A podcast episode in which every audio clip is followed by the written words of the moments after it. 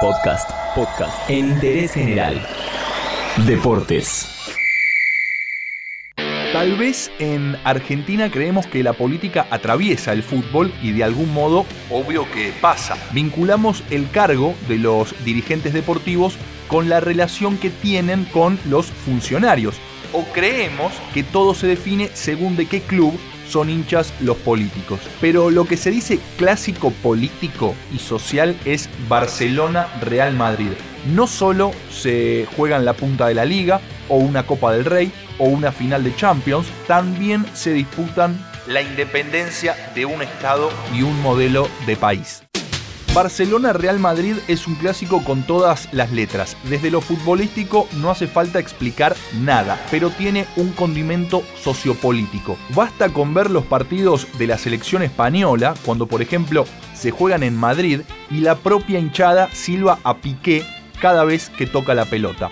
El Barcelona Fútbol Club, a través de su sentido de pertenencia, es la expresión máxima del deseo independentista de Cataluña.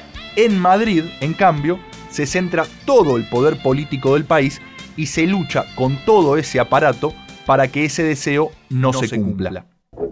Se disputó el clásico Barcelona-Real. El partido correspondió a la décima fecha de la liga, debió jugarse en realidad el 26 de octubre, pero con una buena anticipación fue postergado por las violentas protestas en contra de la decisión negativa sobre el proceso soberanista de Cataluña. Hubo en las calles esa vez alrededor de 300.000 personas que chocaron permanentemente durante varios días contra la policía. ¿Qué mejor para protestar que una audiencia potencial de 680 millones de espectadores repartidos en más de 180 países? Ideal para poner a prueba a los actores políticos, policiales, sociales y más que nada a los responsables del clásico.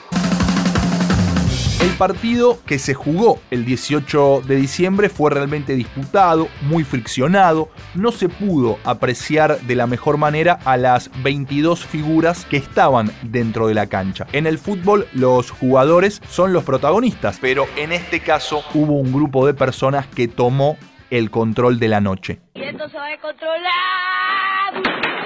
La plataforma independentista Tsunami Democratic es una organización de la sociedad civil que lucha por la independencia catalana y esta vez no quería la suspensión del partido como ocurrió aquel 26 de octubre, pero se querían hacer notar.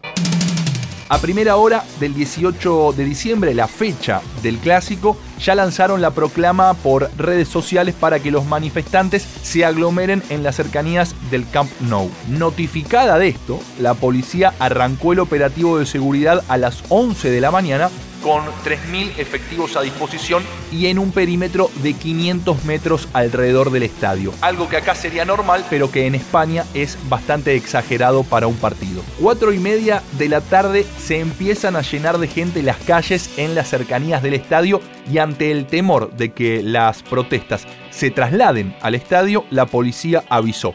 Al que invade el campo de juego, 6.000 euros de multa. A las 5 de la tarde ya había 5.000 manifestantes en la zona. 6 y media de la tarde, los hinchas del Barça ya iban ingresando al estadio y en la requisa había un control bastante particular. Les hacían sacar a los catalanes caretas y pancartas con mensajes independentistas. 8 de la noche arranca el partido y en las gradas aparecen algunos mensajes, pero la protesta se metió de lleno en el clásico en el segundo tiempo cuando desde la transmisión comentan que el estadio se estaba llenando de humo.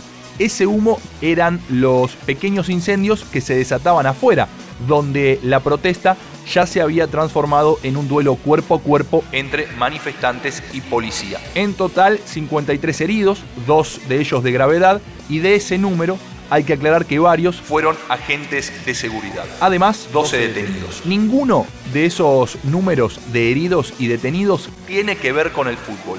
No hay una rivalidad entre las hinchadas que se exprese con violencia, la cuestión es ideológica. Barcelona-Real Madrid es un duelo de estrellas, pero también es un clásico muy político y te lo contamos, aunque sea brevemente, en interés general. Todo lo que querés saber está en interésgeneral.com.ar.